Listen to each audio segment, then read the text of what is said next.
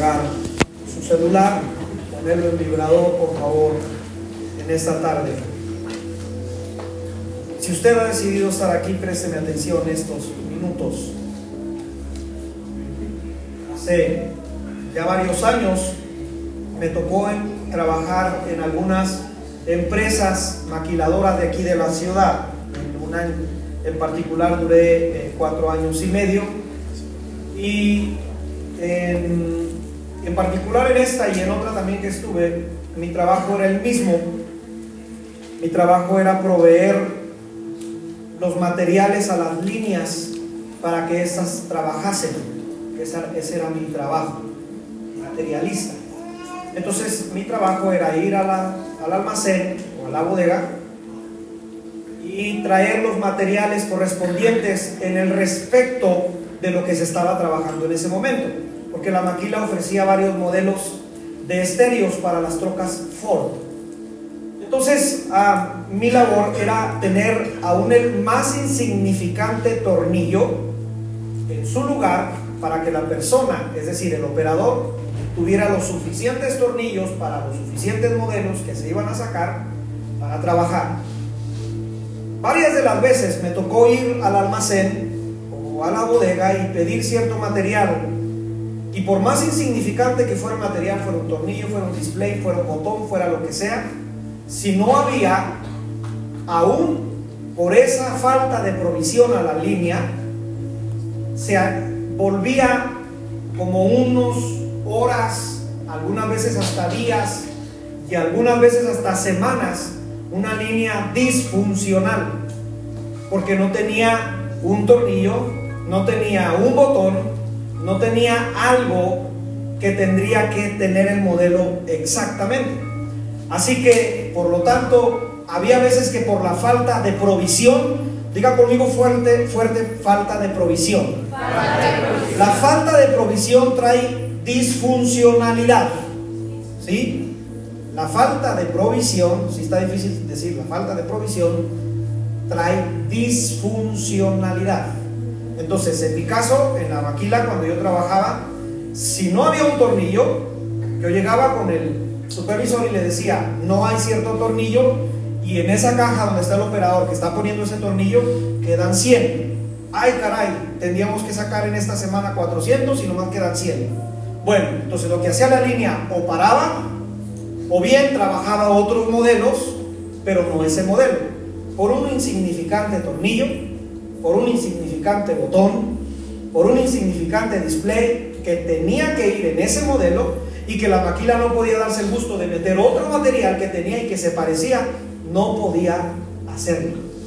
Entonces muchas de las veces la línea paraba por falta de provisión. ¿Por qué le explico esto? Porque usted y yo todos los días somos testigos que la falta de provisión en casi en cualquier lugar va a traer disfuncionalidad. Por un ejemplo, voy a ponerle un ejemplo. Usted ve a un niño en la calle pidiendo, es por falta de un padre que no le provee, que el niño en lugar de estar en la escuela, está en un momento de su vida disfuncional por falta de provisión. Si una mamá sale a pedir a la calle, todos los días lo vemos, con sus hijos aquí colgados, es porque hay un padre ausente que no está proveyendo lo necesario para su hogar y hay una familia disfuncional. Es fácil de entender, ¿no? Esto es, hermano, esto aplica en todo. ¿Qué le gusta? Vámonos más alto.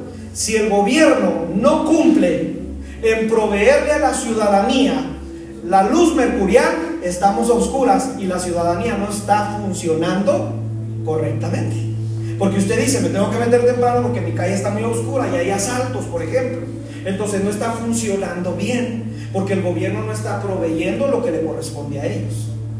Se fija que cuando hay falta de provisión, siempre va a haber una disfuncionalidad. Esto aplica igual que quiere poner de otro ejemplo en la escuela, si a los maestros no les llega con tiempo los libros con los que tienen que dar, si no les proveen con tiempo hay una disfuncionalidad. Si no hay para los artículos de limpieza en la escuela que el gobierno dice que son los que mandan para, para esos lugares, entonces la escuela está sucia y hay una disfuncionalidad. Si un padre de familia, una madre de familia, creemos que por solamente llevar el dinero a casa, pero no dar tiempo de calidad a nuestros hijos, tarde o temprano se va a formar una familia disfuncional, porque el dinero no lo es todo. Reitero lo que dije, si creemos que por tan solo yo ya traje el dinero, hay arreglo, no, tu hijo te necesita como papá y te necesita como mamá. Necesita tiempo de calidad, que te sientes, que hables con ellos, que te des el tiempo, que te des el tiempo de ir a su escuela, el tiempo de calidad. Pero cuando no se los damos, es que a mí me enseñaron así, ah, entonces hay una disfuncionalidad por falta de provisión. Y entonces nosotros enseñamos los mismos y nuestros hijos van creciendo y creen que por llevar el dinero a casa, con eso cumplen. No es así. El dinero no lo es todo. Y entonces crece una familia disfuncional donde el hijo se hace una figura paterna errónea porque al papá cuando lo ve lo ve como un billete de a 20. ¿O de qué le gusta? De 50. Ahí viene mi papá, pídele dinero. Y no lo ve como un papá, papá, yo quiero que pases tiempo conmigo, que vayas a ver los goles que meto, que te des el tiempo de sentarte con mi maestra. Todo eso, cuando no está funcionando correctamente, es por falta de, diga conmigo fuerte, provisión. Cuando los servicios médicos, ay hermano, qué bonito, ¿verdad? Cuando los servicios médicos de un estado no funcionan y proveen lo necesario, Tú vas y sacas tu cita, hemos hecho memes, ¿sí? Vas y sacas tu cita hoy y te la dan dentro de 10 años cuando ya te compusiste y hasta volviste a nacer. Porque no te están proveyendo algo digno, lo necesario que se supone que debería ser proveerse a la ciudadanía. Porque no hay servicios dignos donde la gente pueda ir y por eso la gente tiene que sacar de su bolsillo y pagar por fuera y ver cómo arreglárselas, porque hay una disfuncionalidad por falta de una provisión. La falta de provisión entonces traerá como resultado una funcionalidad incorrecta. Ahora, ¿por qué le explico esto? Porque todo esto que le estoy diciendo no existiera ni existiría si no tenemos vida. Ejemplo burdo que voy a dar, ¿de qué le sirve a un señor ser un buen papá si no tiene hijos. No tengo hijos, ¿cómo va a ser un buen papá si no hay vida de un hijo? ¿De qué sirve? Entonces, todo se produce o comienza en el respecto de la vida. Cuando hay vida se genera todo lo demás. Cuando hay vida no existe absolutamente nada, perdón, cuando no hay vida no existe absolutamente nada. Ahora quiero irme adentrando en lo que quiero hablar porque según Juan nos dice que el verbo Jesús es quien es la palabra viva de Dios, es el verbo de Dios. Y por eso Jesús, según Juan nos dice, que en él estaba la vida. Es decir, Jesús es quien da la vida y de Jesús se genera la vida. Entonces, sin él, dice Juan, nada de lo que ha sido hecho fue hecho si no es por la vida, quien es Jesús. Y luego añade Juan y dice, no solamente en la vida, también en la luz de los hombres. Y esa luz viene a vencer toda tiniebla en cualquier lugar por medio de Cristo Jesús. Entonces Juan ya nos dio dos títulos de Jesús, en la vida y en la luz. San Juan 1.4, en él estaba la vida. Diga conmigo fuerte vida. vida. Según Juan, hermano, esta revelación que recibe Juan es poderosa, ¿eh? Porque al principio no creía en Jesús. Pero cuando ya se le abren los ojos y recibe la revelación, Él nos está contando cosas solamente reveladas del cielo.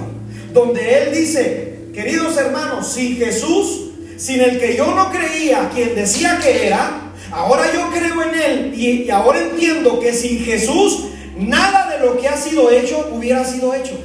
Entonces vamos a comprender nosotros en nuestro contexto esta primer verdad. Esta vida física su vida, mi vida, no es mía. Proviene de quien creó todo, según Juan. Entonces yo no soy el dueño de mi vida, según Juan. Dice que el dueño de todo es Jesús. Entonces vamos entendiendo esto. Mi vida física y mi vida terrenal le pertenecen a Jesús. Qué poderoso es esto. Porque por medio del verbo yo existo, por medio de Jesús. Vamos a comprender algo hasta aquí. Vamos comprendiendo esto de la vida. La desobediencia y el pecado acorta o quita la vida. Vuelvo a repetir lo que dije. La desobediencia y el pecado acorta o quita la vida. Es decir, el pecado a la vida del hombre en Génesis le trajo mortandad, cosa que no estaba planeado de esa manera. Vuelvo a repetir lo que dije porque aquí vamos a entrar en verdades teológicas muy interesantes. No estaba planeado que existiera la funeraria Hernández. ¿Sí? No, no estaba planeado. Pero por la desobediencia del hombre existe la funeraria. Y por eso la gente muere. Ahora yo quiero preguntarle a cuántos quieren morirse ya.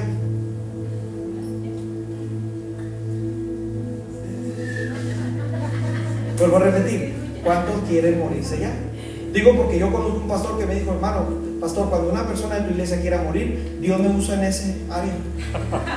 ¿Cómo? Si yo oro por las personas y el Señor se los lleva. Les digo para invitarlo un jueves. Ah, para decir, hermano, ¿sabes que una persona ya quiere irse? Ya quiere que la cafeteemos. Ah, ven y ora por ella y la mandamos. Nomás que nos deje firmar. Bíblicamente, el plan original es que usted y yo, estoy hablando de la vida física. Le dije que me iba a referir a la vida física. El plan original es que no muriéramos. Pero por la desobediencia del hombre entra la muerte. Se lo muestro con la Biblia. Génesis capítulo 3, verso 19, todos los pasajes se lo van a poner ahí en la pantalla. Cuando ya el hombre desobedece y peca, Dios le empieza a decir, y con el sudor de tu frente va a pasar esto, y a la mujer vas a dar a luz así con dolor, etcétera, etcétera. Y empieza a decir, y entonces llega este pasaje y le dice, y con el sudor de tu rostro comerás el pan hasta que vuelvas a la tierra, porque de ella fuiste tomado, pues polvo eres, y polvo volverás. Entra la muerte física. Una de las consecuencias que viene a través de la desobediencia y el pecado es muerte física. ¿Qué cree usted que hoy en día más jóvenes se, se, mueren hoy en día? Porque la desobediencia y el pecado hace que los años se acorten. Confirmemos esto que estoy diciendo, porque a lo mejor usted dice, pastor, está hablando puras tarugadas usted. Génesis capítulo 13, en el verso 22.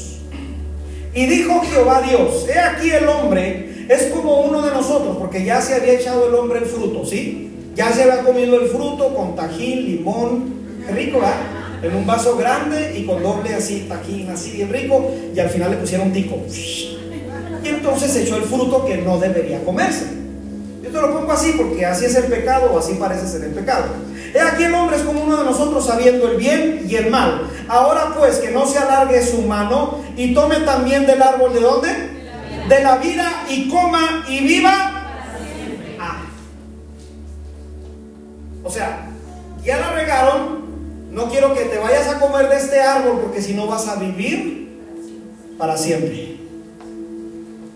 No era el plan original, no era el proyecto original, porque el proyecto original el árbol de la vida vuelve a aparecer en el Apocalipsis, donde todo lo que el pecado nos robó, una vez más es retomado.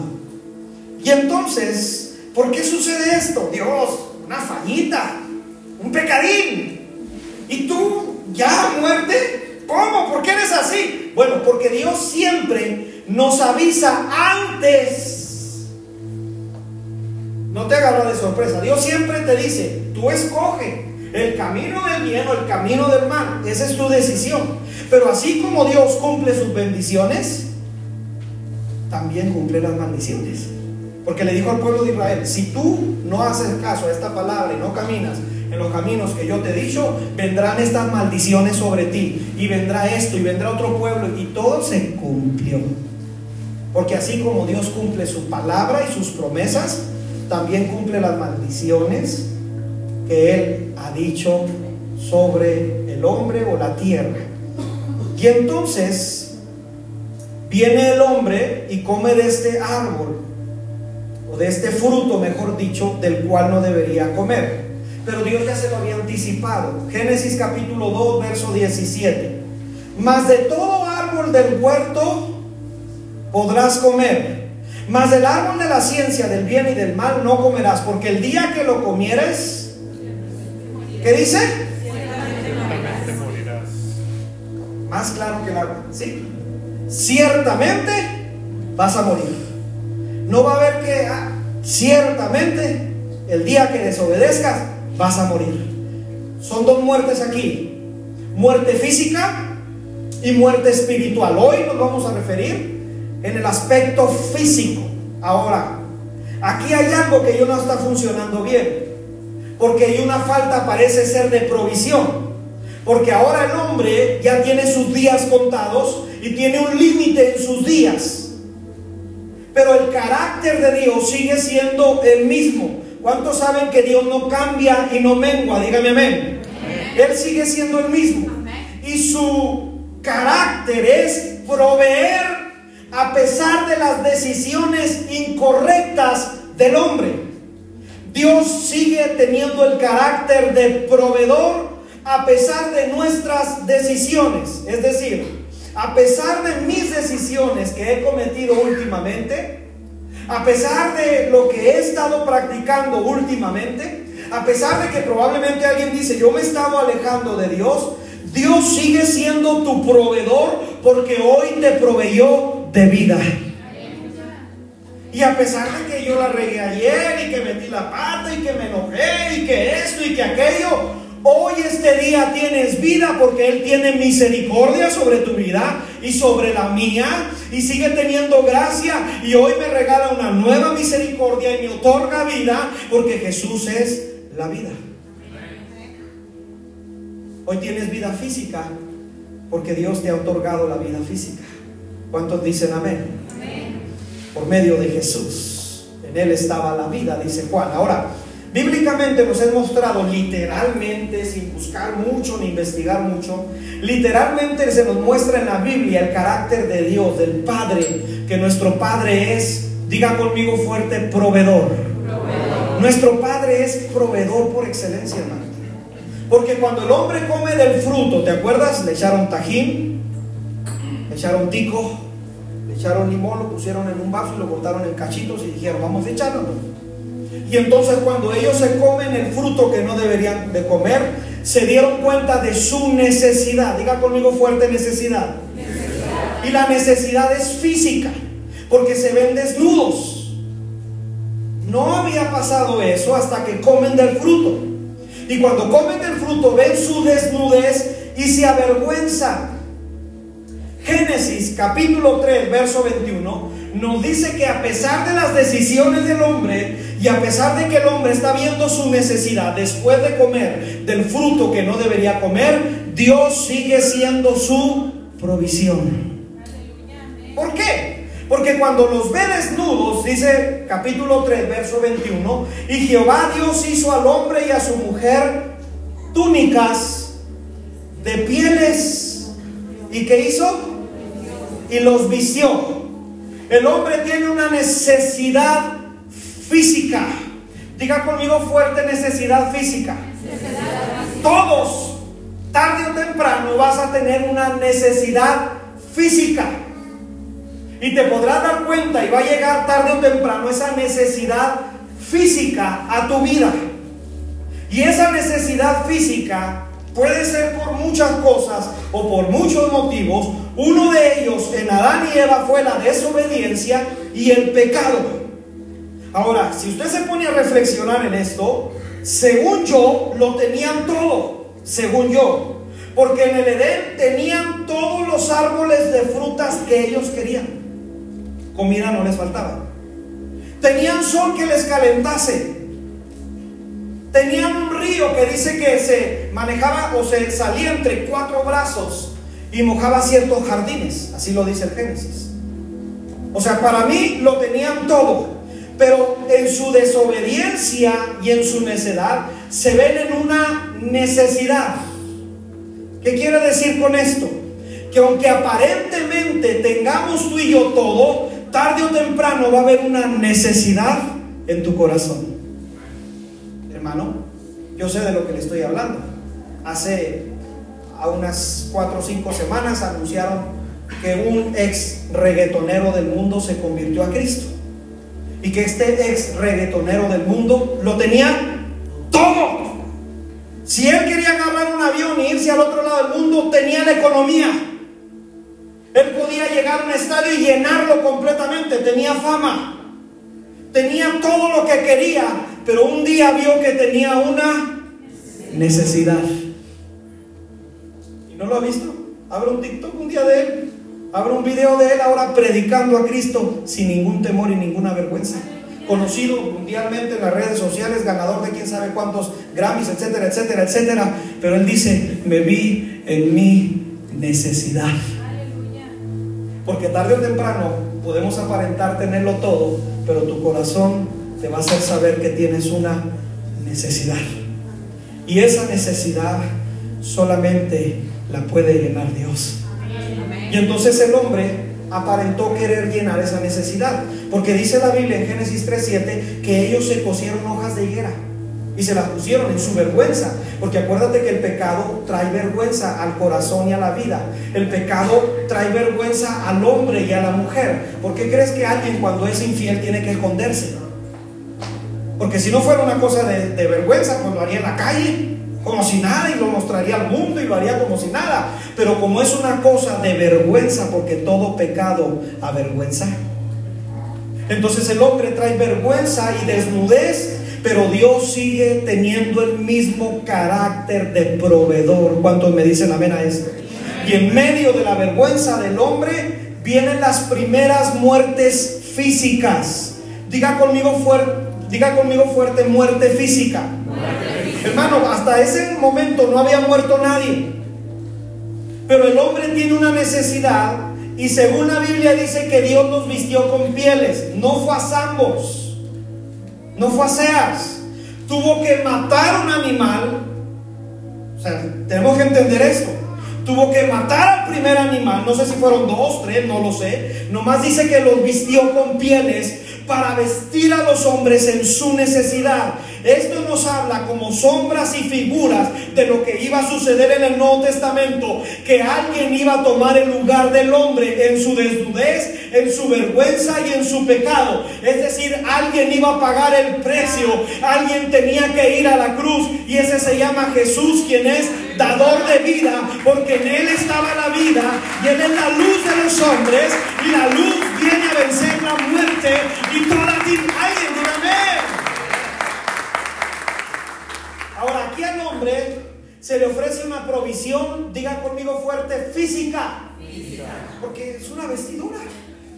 Es una provisión física.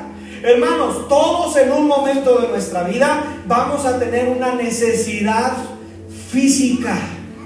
Todos. ¿Y qué dice la Biblia en el respecto de las necesidades físicas? Oh, dice algo extraordinario. La Biblia dice en Mateo, Mateo capítulo 6, versos 25 al 34. Son algunos versos, pero tengo que leértelos para que lo comprendas lo que dice la Biblia en el respecto de tus necesidades y mis necesidades. Por tanto os digo, no os afanéis por vuestra vida. ¿Qué habéis de, qué dice? ¿Comer o qué habéis de qué? De beber. Ni por vuestro cuerpo ¿qué habéis de vestir. ¿No es la vida más que el alimento y el cuerpo más que el vestido? Mirad a las aves del cielo que no siembran ni ciegan ni recogen en graneros, y vuestro Padre Celestial, diga conmigo fuerte Padre Celestial, vuestro Padre Celestial las alimenta. ¿No valéis vosotros mucho más que ellas? ¿Y quién de vosotros podrá, por mucho que se afane, añadir a su estatura un codo? Y por el vestido, ¿por qué te afanas? Considera los lirios del campo, cómo crecen, no trabajan ni hilan, verso 29, pero os digo que ni aun Salomón, con toda su gloria, se vistió así como uno de ellos, verso 30. Y si la hierba del campo que hoy es y mañana se echa en el horno, Dios la viste así, no hará mucho más para vosotros hombres de poca fe.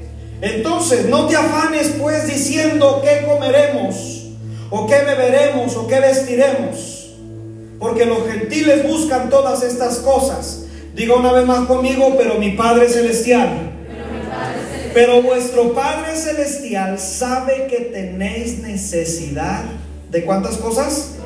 De todas estas cosas. Él lo sabe. Mas busca primeramente el reino de Dios y su justicia. Y todas estas cosas, ¿qué dice ahí? Hay poder. Verso 34. Así que no te afanes por el día de mañana, porque el día de mañana traerá su propio afán. Basta cada día, ¿cómo termina? Su propio mal. ¿Por qué dice su propio mal? ¿Por qué dice su propio bien? Acuérdense que yo le he que soy un preguntón. ¿Por qué? ¿Por qué no bien y por qué mal? Porque según en Génesis dice, y con el sudor de tu frente vas a hacer esto. Y la mujer va a dar a luz así, y va a pasar esto, y va a pero a pesar de las decisiones del hombre, Acuérdate que vas a tener necesidades físicas, está diciendo Jesús. Pero acuérdate que esas necesidades físicas tienes un Padre en el cielo que sabe todas tus necesidades físicas y que sabe lo que tienes que pagar y lo que tienes que hacer económicamente. Y Él está o tiene su vida, tu vida, perdón, en sus manos. Es en otras palabras lo que está diciendo. Algunos han dicho en este respecto de lo que estoy hablando que hasta que tengas hijos, ¿cuántos tienen hijos? Díganme amén. Muy bien, los hijos son una bendición.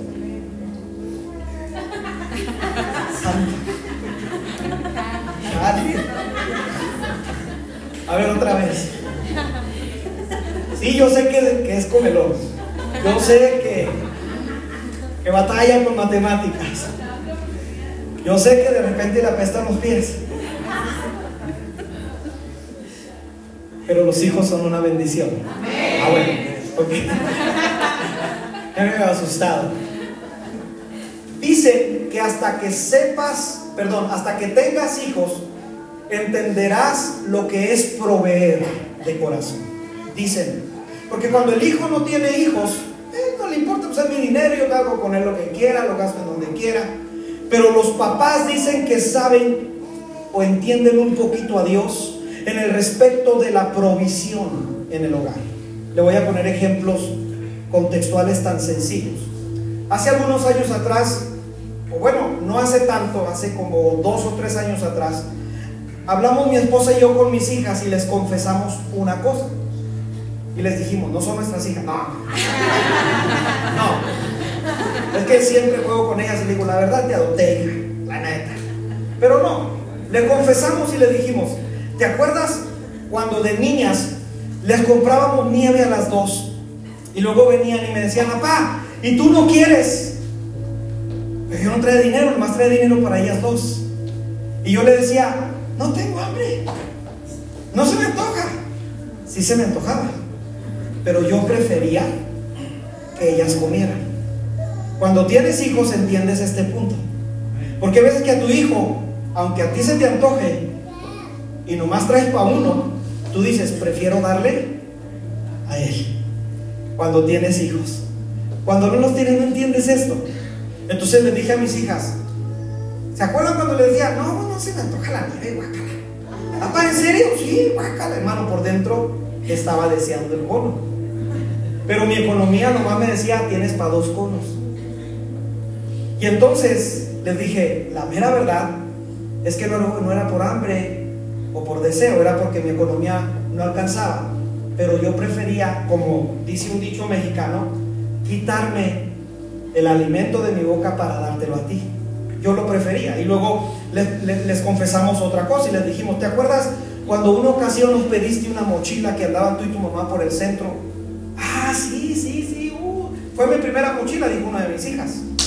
Oh, pues en la noche tu mamá y yo cuando tu mamá habló conmigo sobre la economía en la noche, porque ya sabes esas pláticas largas que tienen en la noche con, el esposo, con la esposa, y mi esposa me dijo, ¿sabes qué? La niña pidió una mochila y nuestra economía no nos permite comprar esa calidad y esa cantidad de mochila que ella quiere.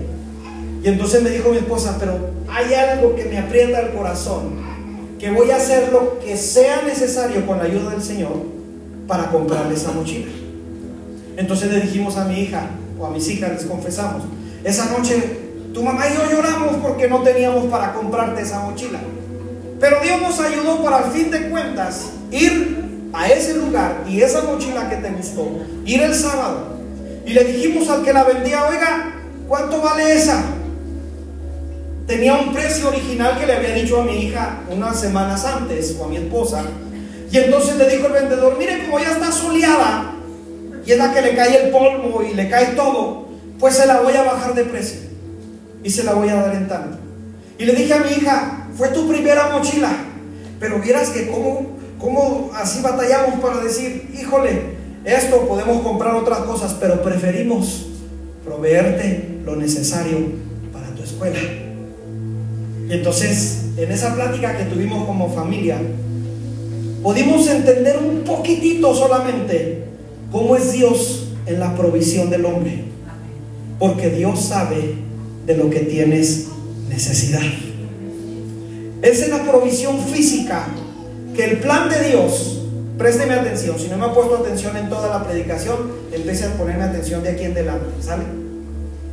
Es en la provisión física que el plan de Dios jamás ha sido que te afanes por la economía. Ese no es su plan, ese no es su propósito. Él dice, yo no quiero que vivas afanado ni estresado por la economía.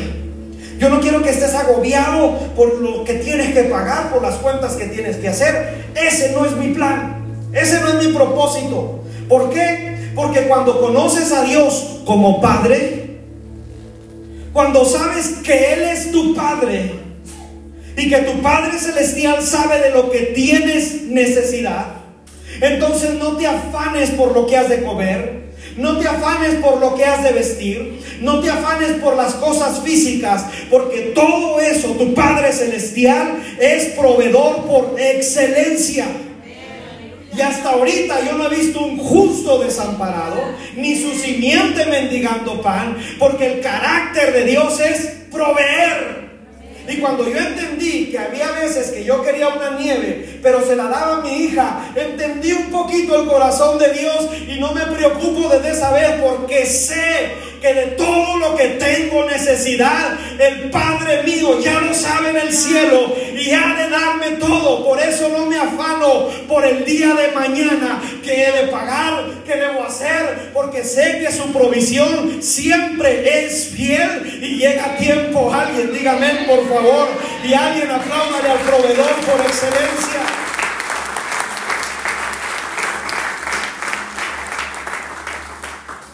A pesar de lo que suceda en la tierra, a pesar de lo que esté sucediendo a nuestro alrededor, Dios siempre va a tener el carácter de proveer. ¿Por qué digo a pesar de lo que sucede en la tierra? Porque hubo una ocasión en Primera de Reyes, capítulo 17, desde el capítulo 15 o 16, viene la historia donde dejó de llover en el planeta Tierra. Y dice la Biblia que dejó de llover en la tierra por tres años y medio. Y entonces había una mujer viuda que dice la Biblia en el capítulo 17 que salió a juntar los últimos leños para hacer la última comida porque ella se iba a dejar morir porque ya no había nada, porque ya no tenía nada. Y entonces la mujer tenía, diga conmigo fuerte, necesidad física. Esta mujer estaba viviendo una necesidad física.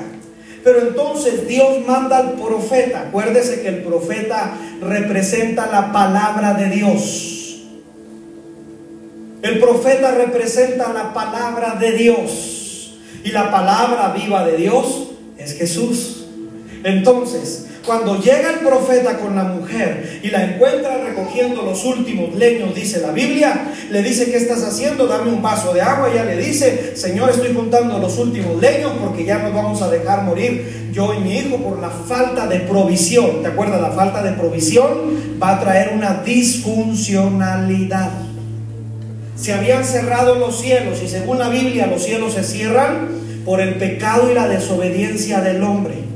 No sé si ha estado viendo últimamente las noticias, a mí me interesa siempre ver las noticias, tanto estatales como municipales, como eh, de la nación, como del país, como del mundo. Me gusta a mí mucho ver y estar informado. Y últimamente ha estado pasando continuamente que hay una sequía terrible no solamente en Chihuahua y en los países del norte, sino aún en el sur también de México, están viviendo una sequía. Acuérdate, muchas veces se cierra el cielo por la desobediencia y el pecado. Hay una falta de provisión y la falta de provisión va a traer disfuncionalidad.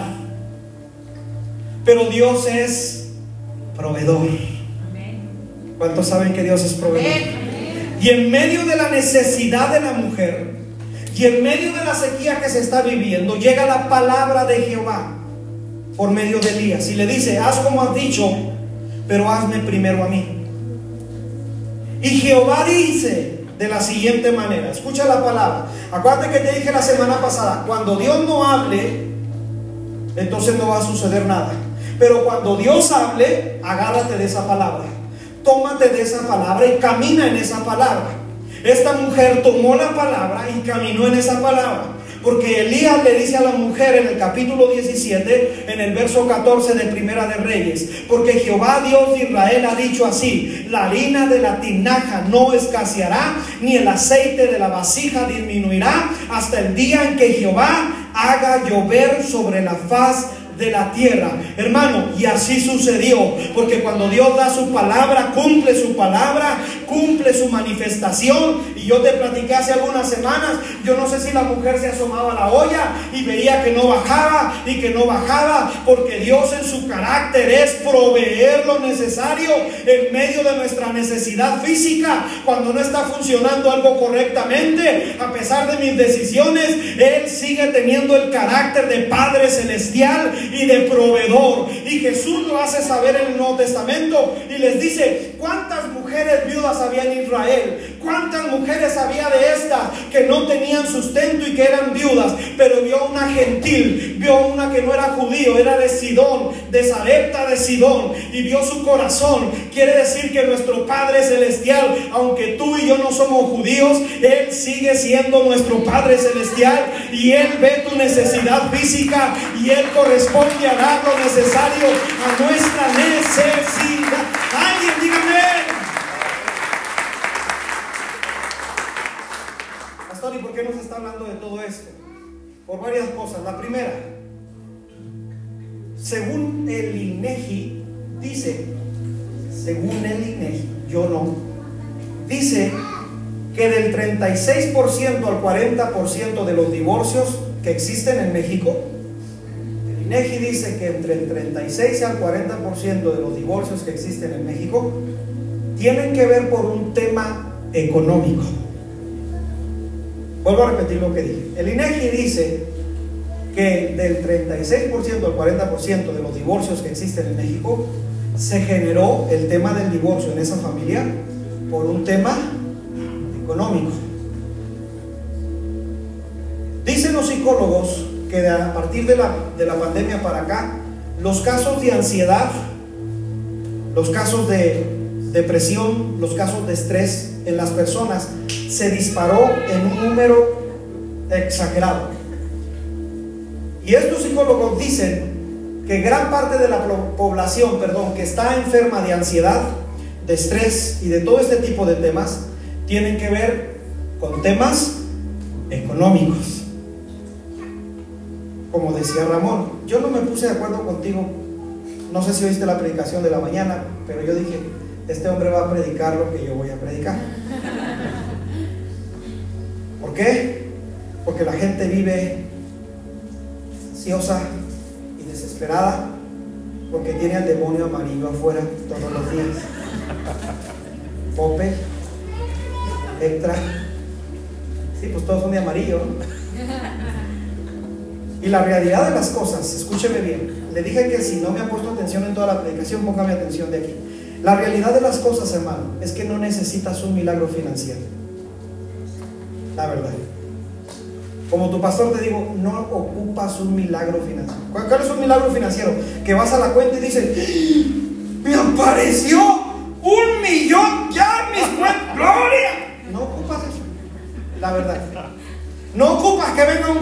diga, Dios me puso que te diera, no ocupas. En serio, hermano. Si usted, porque los mexicanos solemos pensar, no, soñar, va a llegar alguien. No, no lo ocupas. En serio. No ocupas un milagro de esos financieros o suerte financiera. ¿Cuál es la suerte financiera? Que un ejecutivo del banco se equivoque y pase a tu cuenta algo que no debería. Eh, y tú dices, ¿qué pasó? No, pues aquí me apareció. Lo que ya llegó es mío. Y es una suerte financiera. Conocí a alguien que cometió uno de estos errores y dijo, pues ya. Y la señora dijo, no, llegó a mi cuenta y está en mi cuenta. Usted no ocupa de esas suertes financieras. Lo primero que debe entender, le voy a regalar rápido tres verdades porque traigo un hambre terrible. Lo primero que debe de entender, la primera verdad que debe entender en el respecto de su necesidad física, porque le dije que tarde o temprano todos vamos a tener una necesidad física, todos. Tarde o temprano tiene que pagar una cuenta, tarde o temprano va a necesitar en su necesidad física. Lo primero que debemos de entender es que tenemos un Padre celestial. Esa es la primera o el primer principio que quiero dejar en tu corazón. No necesitas un milagro financiero, reitero, no necesitas una suerte financiera. Lo que necesitas es saber que tienes un Padre celestial en el cielo que sabe todas tus necesidades. Pastor, ¿en serio? O sea, Dios sabe lo que le debo a la CFE ahorita. Sí, exacto. O sea, Dios no dice, no, no, no, a mí con la CFE como es federal no me metas. Porque es amplio y no. Y luego el agua, no, no, no, no, no, no quiero ver porque ni te bañaste cochino en diciembre. O sea, no. Dios sabe lo que tienes que pagar. Dios sabe tus necesidades. Bueno, es lo que Jesús enseñó. El Padre Celestial que está en el cielo sabe cada una de tus necesidades. Entonces, no ocupas un milagro financiero. No ocupas una suerte financiera. Lo que ocupas es saber que tienes un padre. Cuando entiendes que tienes un padre, entonces yo en ese punto de mi vida entendí lo que es ser proveedor.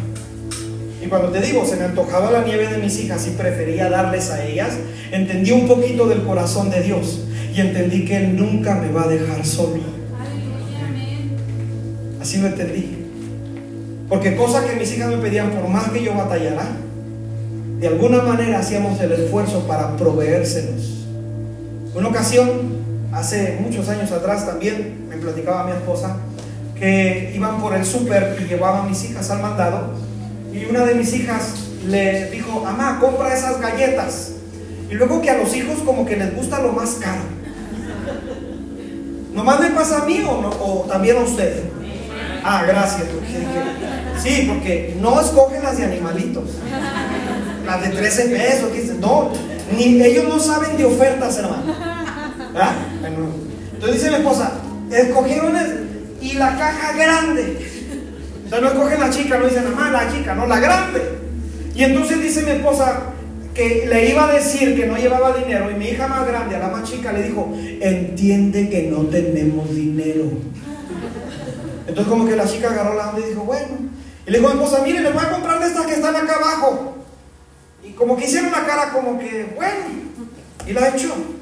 Y ya dice mi esposa, yo llegué del trabajo. Y dijo mi esposa, ¿sabes hoy? Ay, no sé, se me apachurró el corazón. La niña quería una caja de galletas. ¿Y no les compraste? Le digo. Y lo me hizo la cara así como que... Pues, ¿Cuánto me da de chivo, mi rey? ¿Verdad? Porque hay veces que los hombres no hacemos cuentas. Y yo dije, ¿por qué no se la compraste? Pues mira, aquí tienes a Ricky Ricón.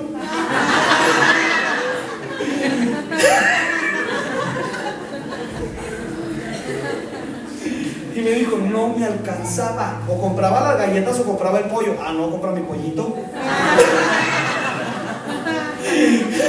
Porque en ese tiempo, mi esposa dice, compraba quién sabe cuánto de cadera de pollo y te hacía flautas, tacos, donches, de todo con el pollo una cadera de tanto te hacía todo. Es más, hasta el hueso te lo metí. Y entonces le dije, pero no te sientas mal. Sí, dijo, es que yo, quería comprárseles. Dios sabe, le dije, no te preocupes. Yo me vine al ensayo.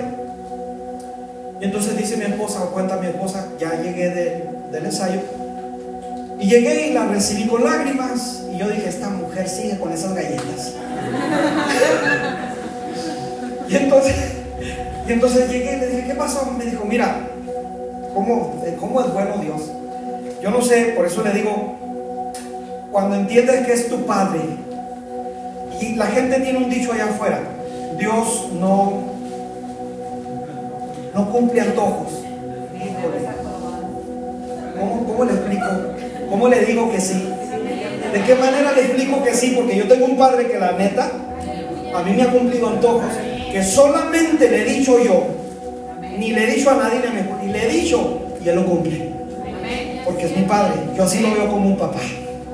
Y entonces llegué y me dijo, mira, vino una persona y me dijo, Dios me puso que le trajera esto. Abrió una mochila en la mesa y lo primero que sacó fue la caja de galletas que mi hija había pedido en el súper y que yo no se la había podido comprar.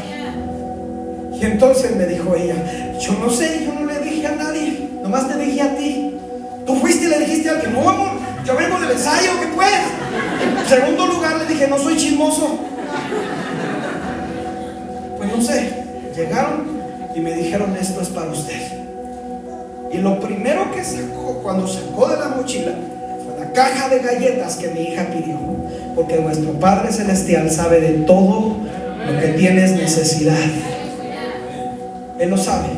Por eso no te afanes por el día de mañana, que has de comer o que has de beber, porque nunca te olvides que tienes un Padre Celestial que te ama. ¿Cuántos dicen amén a eso? El hijo pródigo lo dijo en Lucas capítulo 15, verso 17. ¿Cuántos jornaleros en la casa de mi padre tienen pan en abundancia? Y yo aquí con hambre, porque se había alejado del Padre, porque las consecuencias de su desobediencia lo llevaron a ese punto. Pero él entiende que en la casa del Padre lo hay todo. Primer principio que debemos de saber para las necesidades físicas que tenemos y que nunca se nos debe de olvidar es que tenemos un Padre celestial. ¿Cuántos dicen amén a eso?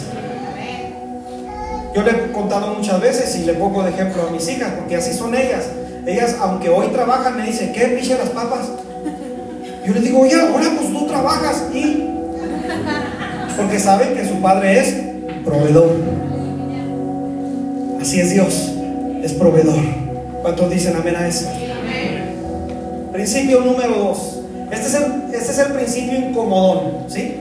Este es como que el incomodito. Porque el principio número dos, es, primero es que debes de saber que tienes un padre. El principio número dos es que lo que te da tu Padre, tú y yo debemos de tener una correcta administración. Y aquí entra lo incómodo. Yo, cuando me casé, totalmente mal administrador, hermano. Porque el dinero en cuanto lo recibía me quemaba por gastarlo. ¿Y qué compro? ¿Qué compro? ¿Qué compro? Y quería comprar todo. Y ya que tuve a mis hijas, hermano, más, porque si mi esposa me mandaba por una lechuga, regresaba con tres papitas y un frutzi. Entonces, mal administrador. Entonces empecé a ver que esa área a mí me faltaba. Y yo le dije, Señor, ¿cómo le hago? Mira, Señor, dinero que traigo. De repente mi esposa me dice, vamos a hacer cuentas. ¿Cuáles cuentas si ya no traigo nada? ¿Cómo si traías esto? Hermano, y usted sabe esos juicios orales que tiene en casa. Si los ha tenido, nomás yo. Bueno, yo porque hago cuentas con mi esposa me siento y le digo, teníamos tanto, vamos a hacer esto y esto y esto. Sí, ok. Yo he entendido algo de la palabra, a mí me ha funcionado y por eso yo lo hago. La Biblia dice, una casa dividida nunca va a prosperar. Entonces yo por eso le digo, ni lo mío es mío, ni lo tuyo es tuyo, es de los dos. Ese cacho de carne es de los dos, le digo. Y entonces entendí por la palabra lo siguiente, Mateo capítulo 25, versos 14 al 17. Vamos a entender este punto, es el segundo principio. Porque el reino de los cielos es como un hombre que yéndose lejos, llamó a sus siervos y les entregó, ¿qué les entregó? Sus bienes. Eh, verso 15, a uno dio cinco talentos, a otro le dio dos talentos y a otro le dio un talento. A cada uno le dio conforme a su...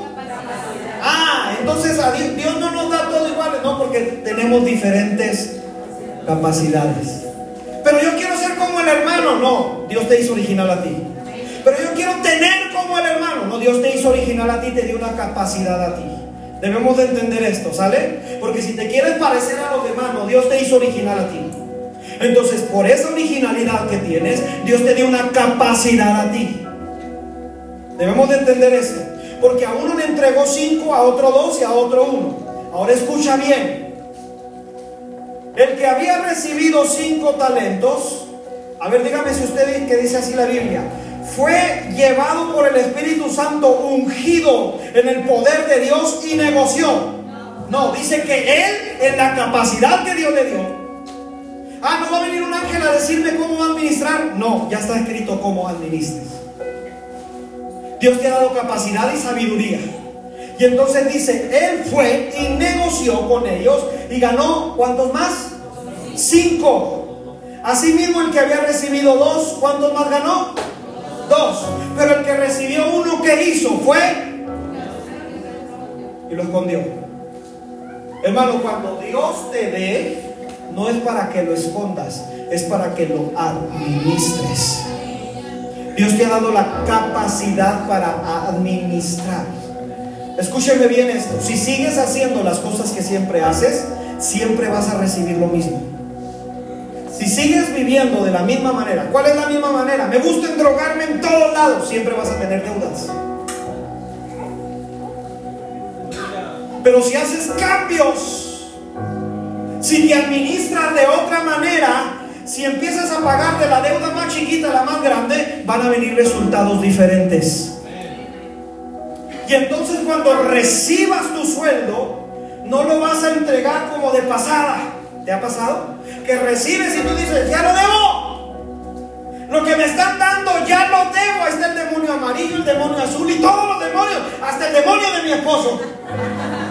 Todos. Porque ya le debes a todos. Es más, hasta la tarjeta del bienestar te está cobrando.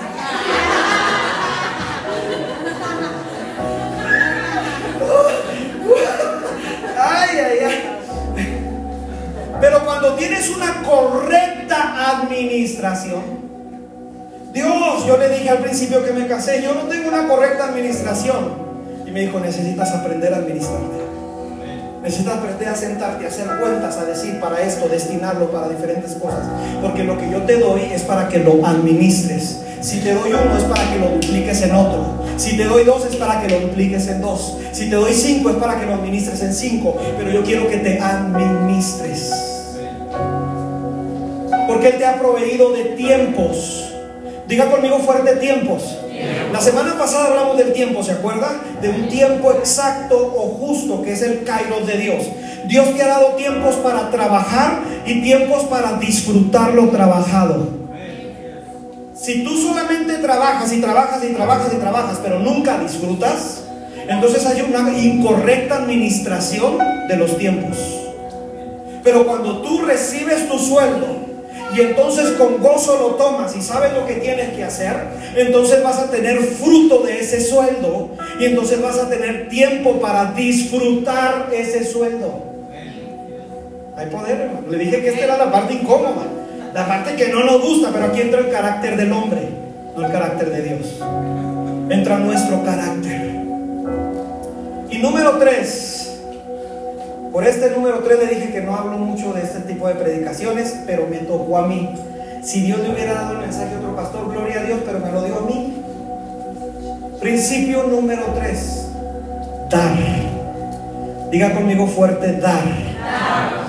Primera de Crónicas, capítulo 29, versos 10 al 16.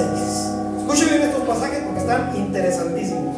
Asimismo se alegró mucho el rey David y bendijo a Jehová delante de toda la congregación. Y dijo David, bendito seas tú, oh Jehová, Dios de Israel, nuestro Padre, desde el siglo y hasta el siglo. Tuya es, oh Jehová, la magnificencia, tuyo es el poder, tuya es la gloria, tuya la victoria, tuyo el honor, porque todas las cosas que están en los cielos y todas las cosas que están en la tierra son, Tuyo, oh Jehová, es el reino, y tú eres excelso sobre todos. Las riquezas y la gloria proceden de ti y tú dominas sobre todo. En tu mano está la fuerza y el poder, y en tu mano el hacer grande y el dar poder a todos. Ahora pues, Dios nuestro, nosotros te alabamos y loamos tu glorioso nombre. Porque ¿quién soy yo? ¿Y quién es este pueblo para que pudiésemos, diga conmigo fuerte, ofrecer? Pudiésemos ofrecer voluntariamente cosas semejantes, pues todo es tuyo y de lo recibido de tu mano porque nosotros extranjeros y advenedizos somos delante de ti, como todos nuestros padres y nuestros días sobre la tierra, cual sombra que no dura. Oh Jehová, Dios nuestro, toda esta abundancia que hemos preparado para edificar casa a tu santo nombre, de tu mano es. Y todo es. ¿En qué bronca nos metió aquí en estos pasajes? Porque nos está diciendo, en realidad tú no eres el dueño de nada. Te dice, pues si con el sudor de mi frente, todo es de Él. Hay poder. Sin lugar a dudas, escúcheme bien. Sin lugar a dudas, le digo, me hubiera gustado que otro pastor, un evangelista, alguien hubiera predicado esto, pero me tocó a mí. Sin lugar a dudas, yo estoy completamente seguro que Dios quiere bendecirte físicamente completamente seguro por esta predicación que Dios quiere bendecirte en tu economía, en tu aspecto físico, en las necesidades económicas que tenemos. Cuando hablo de bendición, hermano, no, no solamente también aquí en este punto estoy abriendo en este aspecto físico, sino que también, porque alguien puede tener mucho pero no tiene paz. Alguien puede tener mucho pero es pobre de espíritu. Alguien puede tener supuestamente todo pero su mente es pobre. Entonces, cuando hablo de bendición, hago referencia a que Dios en sus planes quiere bendecirte, que disfrutes del fruto de tu trabajo, de tu esfuerzo, que tengas paz, que tengas gozo, que cuando recibas el sueldo lo recibas con gozo, porque sabes que Dios ha sido fiel. Porque cuando recibas el sueldo lo recibas con gozo para administrar por la capacidad que Dios te ha dado de hacerlo. Más que muchas personas, le dije que por eso quería que alguien más predicara esto. Más muchas personas han escondido su mano para dar en el reino. Y me gustaría cambiar esta parte del pasaje y decirle, haga lo que quiera y Dios le va a bendecir. Pero hay reglas, hay estatutos y no me los puedo saltar. Y la Biblia dice que de la manera que siembras vas a cosechar. No hay salida ahí. Me gustaría darte una palabra y decirte, mira esto, pero si no has sabido dar, si le has puesto una cuota a Dios, esta es mi cuota. Dios, yo voy a dar lo que yo quiero porque es mi cuota. Dios no te ha puesto nunca cuotas. Dios no te dice, te voy a dar así porque es mi cuota para ti. Dios te ha dado en abundancia. Pero solemos ponerle cuotas a Dios. ¿Quieres que Dios te bendiga económicamente? Yo sí. Hay que dar. David nos dice, perdón, Salomón nos dice, tienes que dar. Hay personas que se han creado pensamientos, hermano, yo que soy pastor, díganme. A mí la gente me dice de todo. Nos han hecho videos de todo. No que los pastores, que esto, que lo créase lo que usted quiera creerse. Yo normalmente no hablo de estos temas. Crea lo que usted quiera creerse. De que esto, que los pensamientos, es que la Biblia, que acá, que ya no existe. Dios nunca ha cambiado. Y Él dice, cuando llegues a mi casa, no llegues con las manos vacías. ¿Por qué dice eso? Porque Él te ha sostenido y ha sido fiel. Porque si llegas con las manos vacías, quiere decir que Él no ha sido fiel y Él no te ha sostenido. Pero cuando llegas con las manos llenas, tú dices, Él me ha sostenido y Él ha sido fiel. Y de lo recibido de tu mano, yo no te pongo cuota, Señor, porque de lo recibido de tu mano, yo te doy. ¿Le ha pasado que parece que el sueldo tiene o cae en saco roto? Y usted dice, se me va. Lo veo nomás pasar. Y no me quedo con nada. Así le estaba pasando al pueblo de Israel en Ageo capítulo 1, verso 6. Creo que usted hace memoria, probablemente sabe este verso. Siembras mucho y recoges poco. Comes, esta es una verdad para los mexicanos. Comes y no te sacias. ¿Ha ido al refri a querer comer algo que no es dulce pero tampoco de sal? Traigo antojo pero no se